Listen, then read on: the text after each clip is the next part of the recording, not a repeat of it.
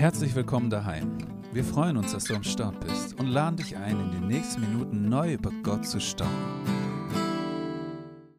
Jesus kommt. Bist du bereit, Maria? Ja, war Maria bereit für Jesus? Wenn Jesus ins Leben kommt, wie bereit ist man da? Wie bereit kann man da eigentlich sein? Wir haben jetzt eine vierwöchentliche Adventszeit ähm, vor Weihnachten, na, drei Wochen dieses Jahr, ein bisschen kürzer um uns vorzubereiten. Dass wir auf jeden Fall bereit sind, wenn Jesus, wenn Weihnachten ist, wenn Jesus wieder wir seine Ankunft feiern. Weiß nicht, wie es dir geht, aber die Zeit braucht man schon irgendwie auch, um sich vorzubereiten und dann auch sich zu freuen. Und die Adventszeit hilft ja auch, einfach auch innerlich sich damit auseinanderzusetzen, was es eigentlich bedeutet hat, dass Jesus Mensch geworden ist. Und trotzdem, wenn Weihnachten da ist, so ganz besinnlich ist es dann doch nicht und man ist doch irgendwie im Stress gewesen. Wenn Weihnachten morgen schon wäre, wäre ich auf keinen Fall bereit, haben noch nicht mal alle Geschenke gekauft. Und ja, das ist gar nicht so einfach, bereit zu sein. Wir schauen uns mal heute an, ob Maria wirklich bereit war.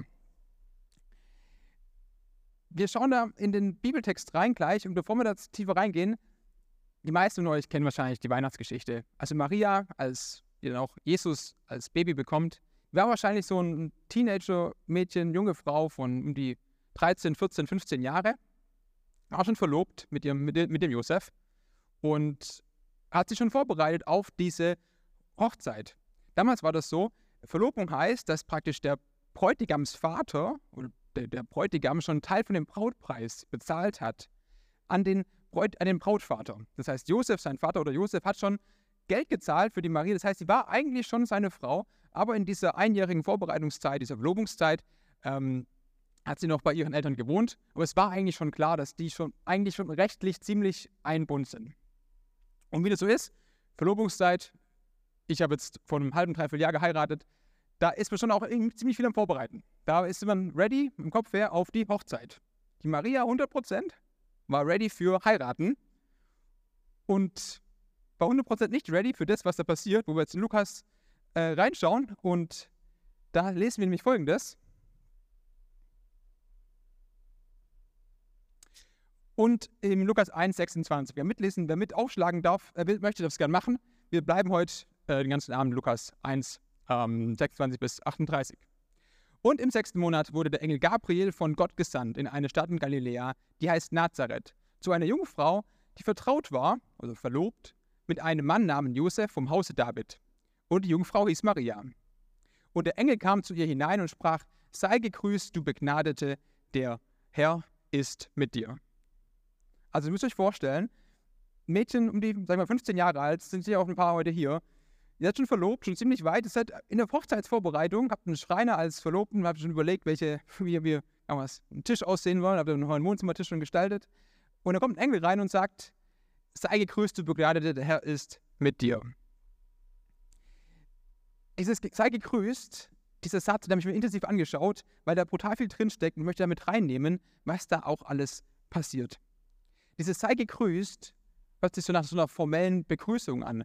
Aber das kann man auch mit freudig übersetzen. Schreiben auch manche Bibelübersetzungen, die sagen, hey, das ist eine Freu Freudenbotschaft. Ich komme rein, als Engel in dem Fall, freudig. Ich meine, ich habe noch nie einen Engel gesehen, aber wenn da so eine Gestalt auftaucht, das ist das Erste ein bisschen erschrocken oder ein bisschen zögerlich. Nee, freudig, ich habe eine Freudenbotschaft dabei.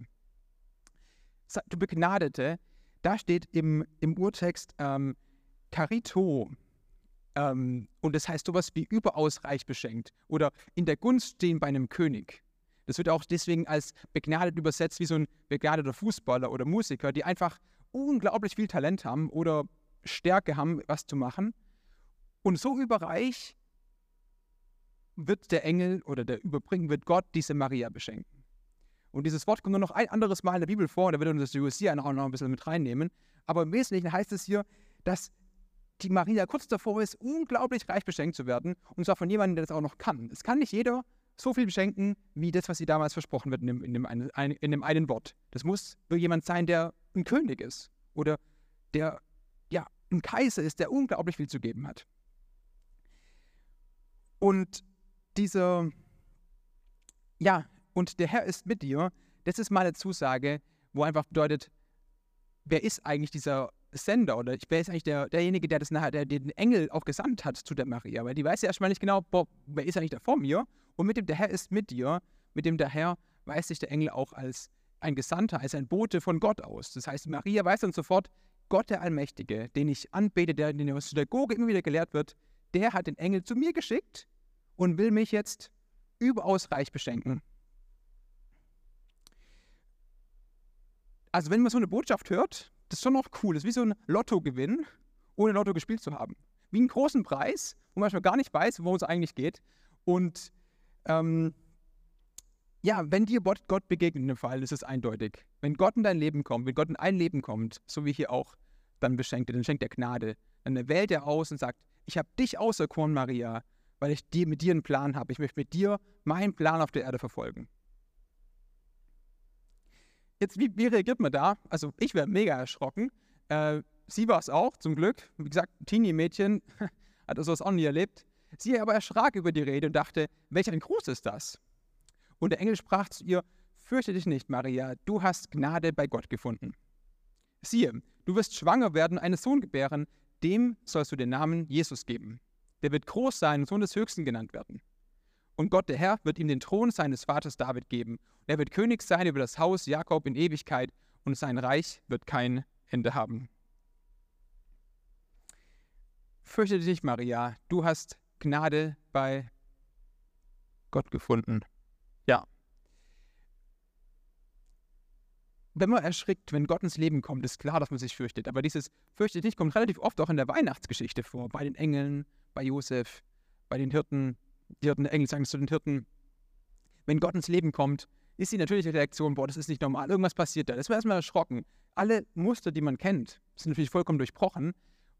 Aber auch hier wieder, fürchte dich, du hast Gnade bei Gott gefunden. Ich will dich unglaublich reich beschenken.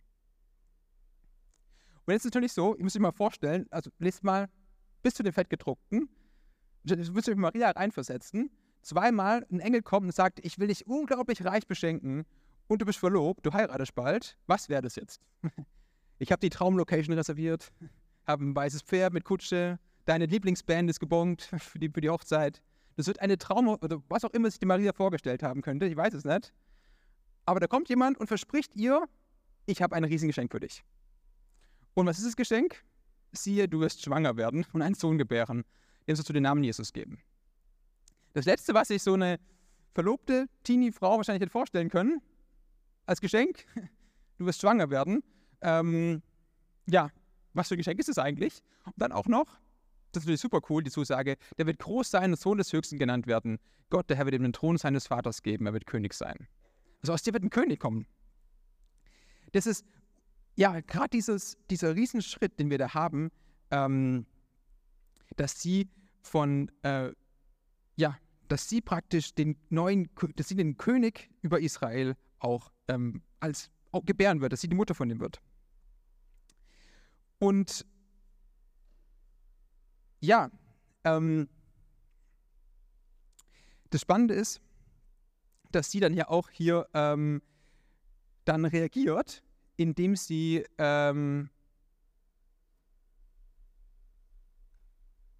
ja, erstmal erschrocken ist und sagt, wie soll das eigentlich passieren? Was soll dazugehen, der ich noch für keine Manne weiß? Also in dem Fall das heißt auch, dass sie noch gar, kein, noch gar keinen Sex hatte mit jemandem, wo gar nicht wüsste, wie das passieren soll. Und dann sagt der Engel, der Heilige Geist wird über dich kommen und die Kraft des Höchsten wird dich überschaffen.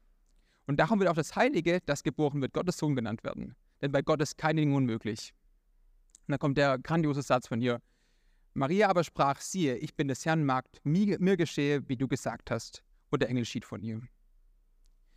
Und auch da, wenn es diese Zusage von dem Engel kommt, ähm, du wirst schwanger werden, kannst du sagen, ja gut, ich heirate ja bald, das könnte ja passen. Wenn ich verheiratet bin, dann einen König zu gebären, eine super Sache. Mhm. Nee, das wird das ist anders.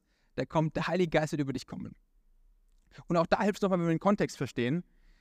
Wenn sie war verlobt, sie war nicht, hin, war nicht verheiratet. Wenn eine Frau, die zwar schon versprochen ist, schon rechtlich schon eigentlich gebunden ist, schwanger ist von einem, jetzt von, von einem Baby, aber der ihrem künftigen Mann es nicht war, nicht der Vater ist und sagt, das war ich nicht, dann steht die Frau, ich war ohne jemand da. Das, dieses Verheiraten war ja auch eine soziale Absicherung für die, für die Frau. Und dann noch Kinder zu bekommen, war die Zukunft, war die Renteversicherung. Und wenn sie in der Verlobungsphase jetzt von ihrem Mann verstoßen würde, wird sie einfach ohne was dastehen. Sie wäre ausgestoßen von ihren Eltern, von ihrem Mann. Sie würde als, als Frau auf der Straße leben müssen, hätte vielleicht sogar ein Baby in der Hand. Das ist eine, eine grauenhafte, grauenhafte Perspektive, was ihr der Engel da als Geschenk mitgibt. Und vor dem Hintergrund, dass sie jetzt entgegen aller Konventionen als verlobte Frau ein Kind bekommt, das, ist, das muss alle ihre Muster gesprengt haben. Genau das Gegenteil von dem, was man sich eigentlich erhofft. Darauf war sie gar nicht bereit. Und wir fragen, Jesus, Maria, warst du bereit? Überhaupt gar nicht war die bereit für irgendwas in der Richtung. Weil das alle ihre sozialen Muster gesprengt hat. Und umso krasser ist ihre Reaktion, wie sie sagt, siehe, ich bin des Herrn Magd, wie mir geschehe, wie du gesagt hast. Und das, was wir hier sehen, ist wirklich diese maximale Unterordnung, diese maximale Hingabe auch äh, unter diesem Plan Gottes. Dabei hat sie ja gar keine Ahnung, was es eigentlich bedeutet. Sie weiß gar nicht, was danach folgt, noch wie das passieren soll. Muss ich irgendwas machen? Kann ich was falsch machen? Ähm, und ja, das Spannende ist natürlich auch, wie geht es weiter? Gell? Wie geht es mit dem Josef weiter? Also der Engel hat nicht gesagt, ja, ich habe auch mal mit Josef geredet, der ist abgeholt, der weiß, dass es so ist, äh, der weiß Bescheid. Nö, der geht haut einfach wieder ab, der Engel. In Matthäus lesen wir, dass der in der Tat zu Josef gegangen ist und ihn auch nochmal im Traum begegnet und gesagt hat, er soll Maria nicht verstoßen. Sie hat auf jeden Fall mit Josef geredet später und ähm, ja, dann auch mit ihm darüber gesprochen und er ist auch zu ihr gestanden. Er hat gesagt, okay, er wird sie nicht verstoßen. Aber in der Situation war das ein unglaubliches Muster, ein unglaubliche, unglaublicher Schritt auch, der sie gegangen ist. Ihr, ihr Zeugnis war in der Tat authentisch. Wir lesen ein paar Verse weiter, dass Elisabeth, eine Verwandte von ihr, gesagt hat, selig ist die, die da geglaubt hat. Und da wird Maria gemeint. Also ihr Glaube, wirklich ihr Ja zu dem Plan Gottes, zu dem Eingreifen Gottes in ihr Leben, der alle ihre Pläne zer zer zerrüttet hat, ist jetzt der Untergott und sagt, ja, ich glaube dem wirklich. Und dann sagt Elisabeth weiter, denn es wird vollendet werden, was ihr gesagt ist von dem Herrn. Das sehen wir, auch wenn wir auf diese Zeit mal gucken, sie hat geglaubt zu dem Zeitpunkt X. Und es wird vollendet werden, was ihr gesagt worden ist. Diese Verheißung, die sich ausdrückt mit dem Sohn, mit dem König, mit dem Retter der Welt, den sie zur Welt bringen wird, das wird passieren als sie an diesem einen zentralen Punkt sagt, Gott, mir geschehe, wie du gesagt hast. Und ja, dass sie mit Josef gesprochen hat, das sehen wir auch in eben an, an einer Stelle weiter. In Matthäus 1, genau, dass da auch ähm, dieser Josef in der Tat ein Mann war mit aufrechter Gesinnung und dann ähm, der, der zweite Teil, Josef, ihr Verlobter, war ein Mann mit aufrechter Gesinnung und er nahm sich vor, die Verlobung aufzulösen, wollte es jedoch heimlich tun, Maria nicht bloßzustellen. Und dann kommt der Engel und tritt rein und sagt zu ihm, bleib bei der Maria, bleib ihr treu. Der ist, der ist wirklich ein Sohn des Höchsten und du sollst aber sein, sein Vater sein hier. Und ja, was wir hier aber rauslesen und auch raussehen, ist dieser Konflikt, in dem Maria steht. Dieser Mutter, das Mutterglück, ich werde Mutter, ich werde eine Familie haben, wir werden heiraten, mein Mann steht zu mir und gleichzeitig aber auch, wie soll es passieren? Was ist jetzt eigentlich los? Wohin geht es? Und wenn wir uns mal am Anfang überlegen, Maria, du Begnadete. Was heißt eigentlich Gnade finden? Was heißt eigentlich geschenkt werden von Gott? Das ist genau das, dass Gott sie Maria mitnimmt in seinen Plan und mit ihr Geschichte schreibt. Und da ist es so, dass es heute genau gleich ist. Wenn wir Gnade vor Gott gefunden haben, heißt es, dass er dich und mich und uns alle rausruft und in seinen Plan mit reinruft. Er sagt, ich habe einen Plan für die Welt, ich habe einen Plan für dieses, für meine Gemeinde, aber ich will dich damit nutzen. Ich brauche dich dafür. Ich will dich mithaben. Ich will dich berufen, dass du mit mir diesen Plan auch umsetzt. Und Gnade und Plan Gottes ist super eng verknüpft. Und wir wollen uns heute noch intensiv mit dem Wort beschäftigen und mit dem Zusammenhang beschäftigen, was es heißt, auch Gottes Plan zu folgen und wie es auch mit der Maria weitergeht, wenn sie jetzt im Ja gesagt hat, was es für sie bedeutet hat, auch mit der Konsequenz und was dann nachher auch für uns bedeuten kann. Und dann nimmt Josia noch weiter mit rein.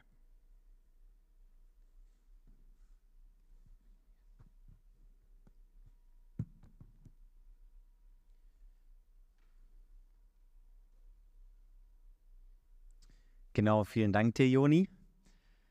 Ähm, wie er schon richtig gesagt hat, wir haben uns jetzt sehr intensiv angeguckt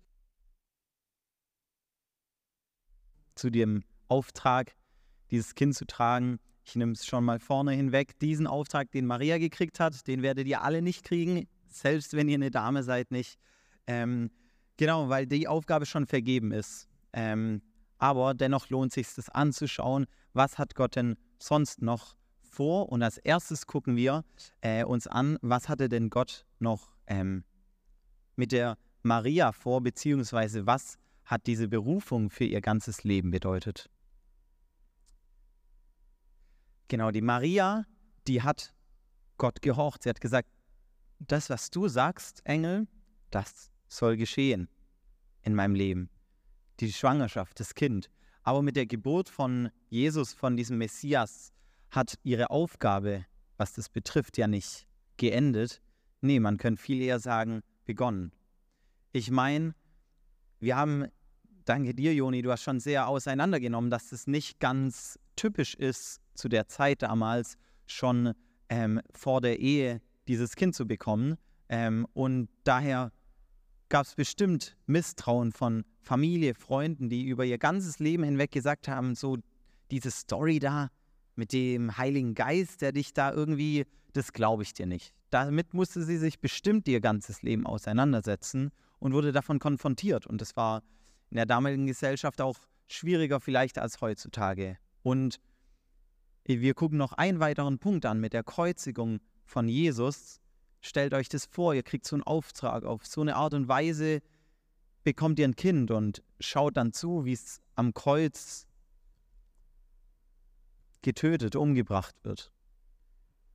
Ein Kind zu verlieren ist für die meisten Personen, ich weiß nicht, wer von euch schon Kinder hat oder mit dem Szenario mal in Kontakt kam, aber der Tod ist eh schon schwer und der Tod vom eigenen Kind ähm, ganz zu schweigen davon. Genau. Daher, was bedeutet es? Die Hingabe an diesem einen Punkt zu sagen, ja, war nicht ein Moment, in dem man auf Gott hört oder ein Moment, wo man in seinen Plan geht, sondern das zieht sich durchs ganze Leben. Aber wir sehen in ihrem Leben, dass immer und immer wieder sie sich dafür entschieden hat, diese Aufgabe anzunehmen und darin gewandelt ist.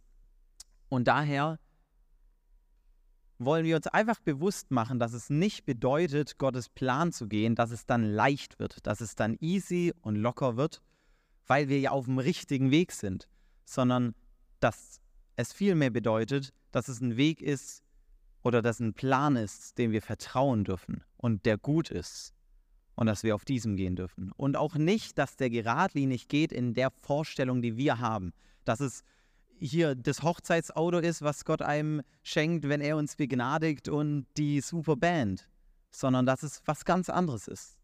Aber sehr gut.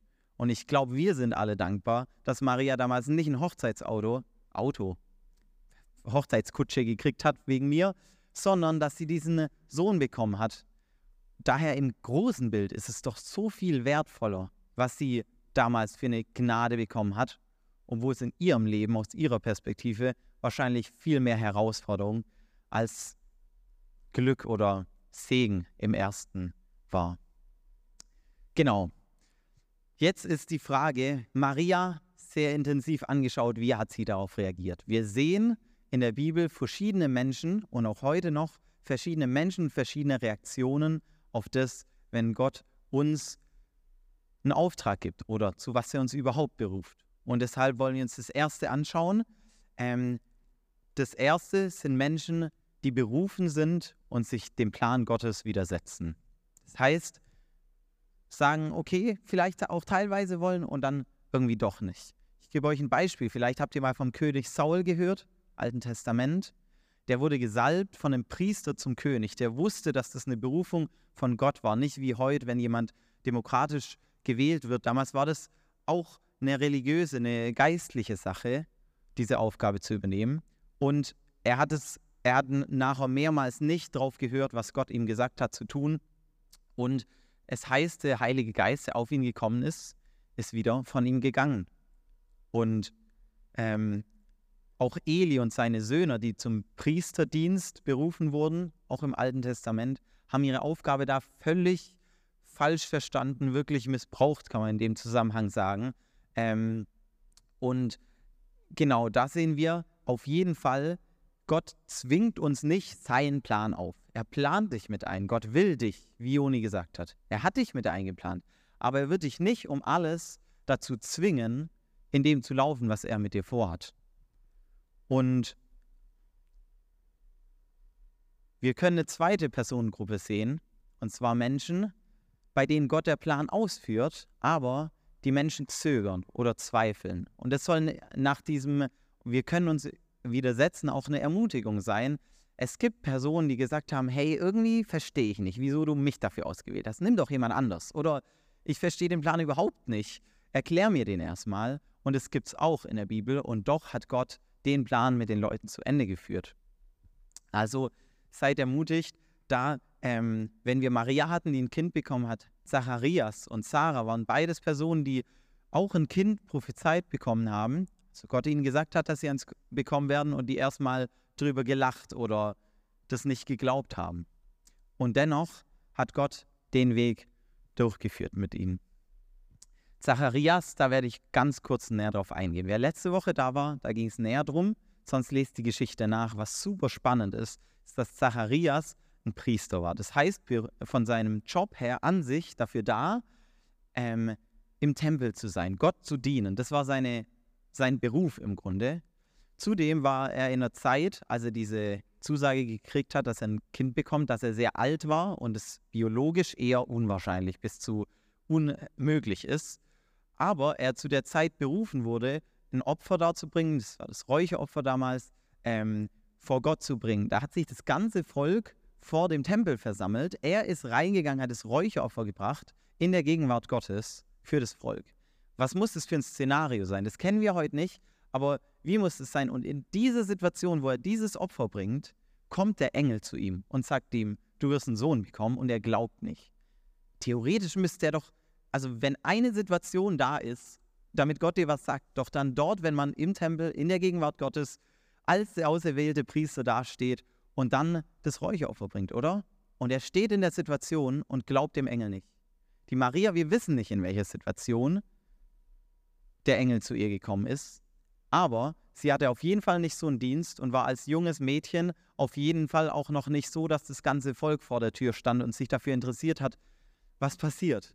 Also sie war wahrscheinlich im Alltag, mitten im Leben, aber war bereit dafür, wahrscheinlich in der Hochzeitsvorbereitung, aber war bereit dafür, diese, diesen Auftrag von Gott in Empfang zu nehmen. Auch wenn sie erschrocken ist, auch wenn sie es nicht verstanden hat, wie es funktionieren soll, aber diese Bereitschaft, hey, das geschehe, was du willst, das war da.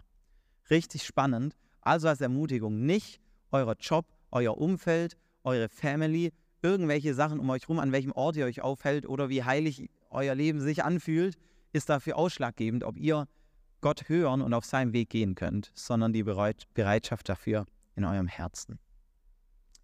Genau. Und dann sehen wir Personen, die Gottes Ruf folgen, Bereitschaft zeigen, wie ich gerade gezeigt habe, die Maria, die bereit war, die sich dem unterordnen, sagen, hey, mein Plan, denke ich, ist eigentlich besser als deiner, aber ich glaube dir, dass am Ende der zum Ziel führt und dein Weg gut ist und die darauf vertrauen.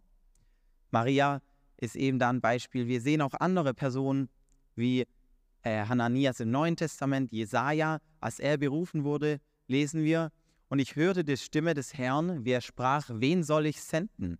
Wer will unser Bote sein? Ich aber sprach, hier bin ich, sende mich. War bereit dafür, vorbereitet.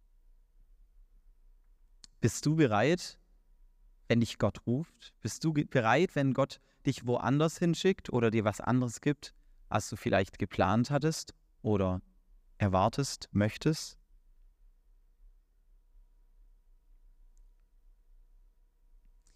Der Joni, der hat euch vorhin schon zu dem Wort Carito was gesagt.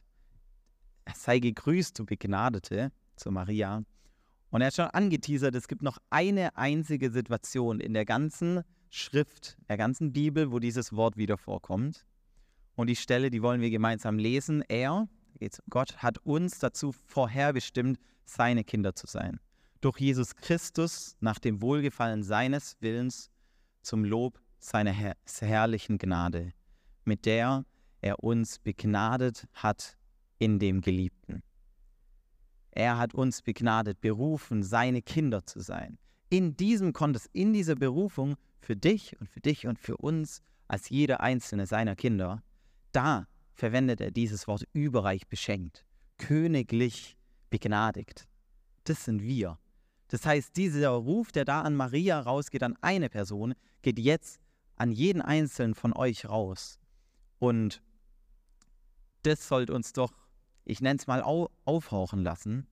Nur oft fällt es uns gar nicht so leicht, Gottes Plan zu gehen oder Gottes Plan zu sehen.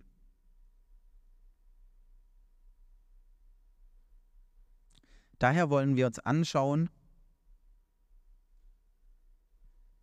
ein paar Gedanken zu dem Plan Gottes. Keiner hat den ganzen, sonst wären wir Gott und es ist vielleicht auch gut, dass wir das nicht sind, aber wir dürfen ihn erforschen und was drüber lernen. Das erste ist, prüft mal euer Gebet, euer Herz, eure Gedanken, vielleicht eure Wünsche, ob die sich um das drehen, was ihr möchtet, oder ob die auch fragen, hey Gott, was ist dein Plan? Was willst vielleicht du? Für was betet ihr, wenn ihr betet? Betet ihr immer für das, was euch gerade beschäftigt, was ihr gerade noch wissen und machen wollt und schaffen wollt? Ist Gott die Person, die euch das abnimmt, wenn es zu viel wird?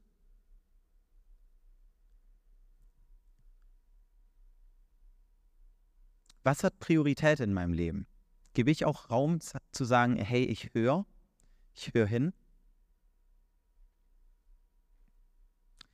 Das hatten wir vorhin bei Maria auch schon gesehen, aber ich will es auch einfach in euer Leben nochmal reinsprechen. Gottes Plan ist nicht einfach der leichteste, der einfachste, aber er ist richtig, er ist gut und wir, es ist wert, sich auf den zu verlassen. Selbst wenn wir es manchmal nicht so sehen oder uns leichter wünschen. Dann ähm, noch ein Gedanke zu dem Plan Gottes. Das ist nicht so, dass er irgendwas macht und wir da drin sein müssen. Das haben wir gesehen an manchen Personen, die sich dem widersetzt haben, was Gott vorhat. Es ist auch nicht so, dass wir irgendwas machen und Gott gucken muss, wie er damit zurechtkommt, sondern es ist eine Beziehung, es ist ein Zusammenspiel. Und in einer Beziehung, auch in der wir mit Gott sind, braucht man Vertrauen. Muss man darauf vertrauen, okay, wenn ich das jetzt mache, den Schritt Gott, ist es wirklich gut für mich. Und oft haben wir da doch Schwierigkeiten, uns wirklich darauf zu verlassen, dass das gut ist, was Gott mit einem vorhat. Und da möchte ich den Gedanken mit reinnehmen, wenn ich zum Beispiel einen Freund habe und sage, ich erzähle dir oder über einen Freund behaupte, dem kann ich wirklich was anvertrauen, was mir sehr wichtig ist und er erzählt es nicht weiter. Diese Erfahrung werde ich wahrscheinlich nur dadurch haben, dass ich mal der Person vertraut habe und dann auch gemerkt habe, krass, ja, der erzählt es nicht weiter. Und ich wünsche euch, dass ihr auch mal einen Schritt geht und sagt, hey, ich vertraue da Gott, dass ich dann auch wissen kann, dass er ein vertrauenswürdiger Gott ist. Also oft fragen wir uns, okay, wo wirkt denn Gott? Wo ist er denn? Hört er mein Gebet? Dies, das. Die Fragen sind auch da, sind auch nicht falsch. Stellt die, aber gibt auch mal Gott die Chance zu sagen, okay, ich verstehe das nicht, aber ich gehe den Schritt jetzt. Oder da steht was, ich soll, ähm, ich gehe nicht spezifisch darauf an, dass er uns irgendwas hinweist und dann zu sagen, hey, okay, auch wenn es mir Überwindung braucht, auch wenn es ich mich vielleicht nicht damit leicht tue, ich gebe dem mal Vertrauen, dass das gut ist und gehe den Schritt. Und dass man sich das auch bewusst macht, hey, wo habe ich denn vertraut auf Gott und ist er gut zu uns? Wo schauen wir eigentlich zurück und merken, krass, ich habe es nicht verstanden und jetzt ist es voll wertvoll.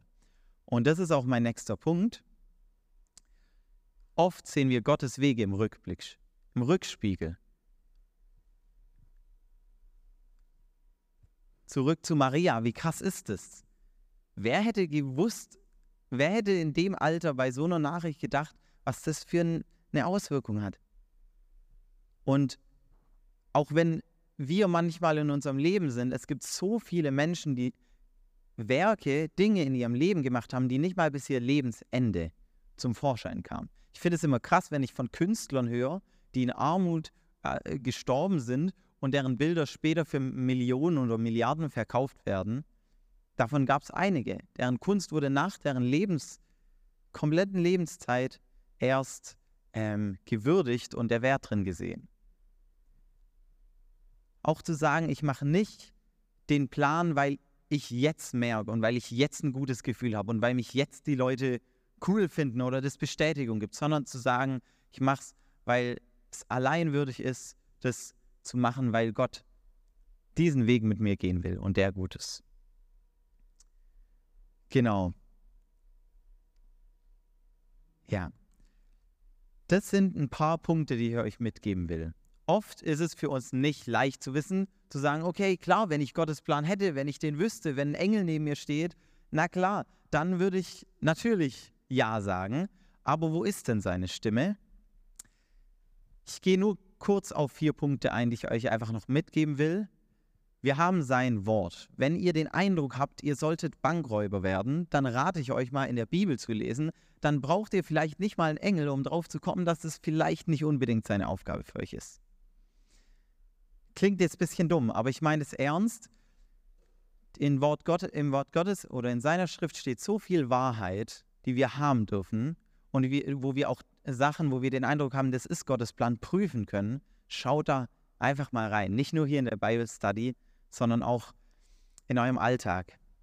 Das zweite ist das Gebet. Und zwar, wie ich vorhin gesagt habe, nicht das Gebet, wo ich Gott sage, hey, ich will das und das und das, dann bist du gut, sondern zu sagen, hey, was hast du mit mir vor? Denn ich glaube, du bist gut. Das dritte sind Situationen und Personen. So oft sind andere Personen, ich nenne es mal sogar vielleicht Engel in unserem Leben. Ich hatte schon Personen, die zu mir gekommen sind, einen Satz gesagt haben, wahrscheinlich sehr nebensächlichen und für mich das eine komplette Situation verändert hat, einen kompletten Blick auf Dinge. Hört mal hin, was andere Personen zu sagen haben vielleicht oder sucht eine Person auf, die ihr wisst, hey, ich glaube, die können dazu einen guten Gedanken haben und seid da nicht Alleinkämpfer. Was auch überhaupt nicht zu Gottes Plan passt, weil er super viele Menschen verwendet für seinen Plan. Genau. Und dann der Vierter Punkt, ähm, habt Geduld. Habt Geduld in dem Sinne, Gottes Plan heißt nicht jeden Tag, ein Engel kommt und sagt mir jetzt, welche Unterhose ich heute anziehen soll. Es gibt Dinge, wo er uns einen Weg lässt, wo er uns eine Entscheidung gibt, wo wir entscheiden dürfen. Und es gibt dann wieder Dinge, die ihm wichtig sind und wo er sich wünscht, dass wir hinhören. Halt dein Herz in diese Bereitschaft, die Maria hatte, aber sei auch geduldig und warte auf den Moment, wo dann Gott mit dir was vorhat. Vielleicht bereitet er dich vor, vielleicht will er dich noch durch was durchführen, was vielleicht sich schwer anfühlt und nicht wie Berufung und Plan anfühlt und dann eben, wie schon gesagt, im Rückspiegel richtig wertvoll aussieht. So viel mal dazu. Ich gebe jetzt zurück an Joni und dann werden wir auch gleich die, äh, den Austausch haben. Super, vielen Dank. Ja, wir springen jetzt, ähm, da waren noch äh, ein paar Gedanken zu dem Thema, ähm, woran erkenne ich, ob ich gerade vielleicht auch nicht so ganz drauf bin, was gibt es da für Charakteristika. Wenn es dich interessiert, gerne eine Frage in die Slido-Session stellen, dann können wir da mal drauf eingehen. Ansonsten starten wir jetzt mit dem Austausch. Also wir haben uns eher intensiv angeschaut, Gottes Plan, wenn er uns ruft, dann sticht er. Dann ist er größer wie unser eigener Plan. Und wo war das bei dir in deinem Leben so? Wie war deine Reaktion darauf? Und wenn du bei Maria ein bisschen tiefer reinschauen möchtest, lies gerne mal Lukas 1, 46, wo Maria noch ganz Loblied geschrieben hat darüber, wie toll das ist, sich Gott und seinem Plan auch da unterzuordnen. Zweitens, wie geht es dir damit, dass Gottes Plan anscheinend sticht? Also, was macht das mit dir? Wie ist deine Reaktion darauf? Was, ja, was löst es in dir auch aus? Und dritte Frage, Wann hast du auch mal ganz konkret Gottes Stimme gehört oder auch seinen Plan gezeigt bekommen, auch wenn der vielleicht nicht so war wie deiner oder wenn es genauso war wie deiner? Was ist denn da deine Erfahrung? Auch gerne mal teilen ähm, in kleinen Gruppen. Wenn du mehr über Heimwärts wissen willst, klick dich auf heimwärts.net, schau bei Instagram unter Heimwärts Filderstadt rein oder besuch uns einfach im Gottesdienst in der Johanneskirche in Filderstadt Bernhard.